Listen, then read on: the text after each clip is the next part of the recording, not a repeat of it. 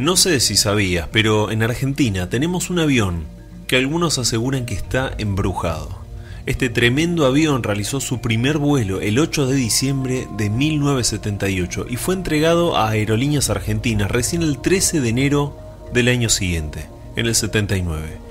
Estuvo bajo esta empresa hasta el 83 y luego comenzó a pasearse entre otras compañías hasta que el 31 de mayo de 1990 volvió a las manos de nuestra aerolínea de bandera. Estuvo en operaciones hasta enero del 2002 cuando fue llevado a descansar finalmente a la cabecera 5 del aeropuerto de Ceiza. Hasta acá no hay nada diferente a lo que se hace con otras aeronaves en su ciclo normal de vida. Al final, todas o la gran mayoría van a desguace. Pero este Boeing 747-200 era diferente, o más bien, aún es diferente. Tiene una historia detrás que eriza los pelos de cualquiera. Para comenzar hay que marcar cómo llamaban este avión. Gracias a su matrícula o a la deformación de sus letras, LB, MLO, su apodo era El Malo.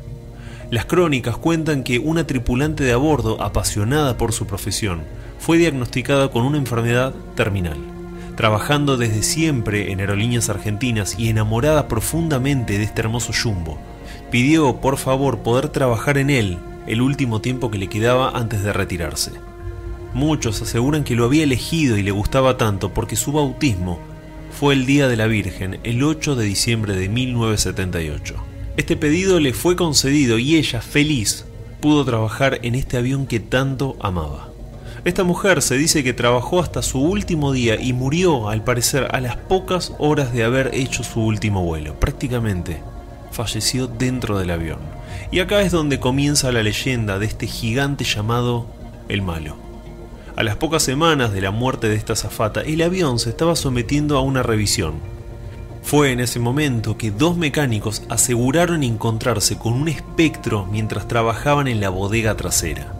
Luego también se le apareció al personal de limpieza, que escucharon ruidos mientras acondicionaban la cabina, fueron al sector de primera clase. Uno de ellos, al bajar por las escaleras, vio en la mitad del pasillo a una figura que parecía muy claramente una mujer vestida con el uniforme de azafata de Aerolíneas Argentinas.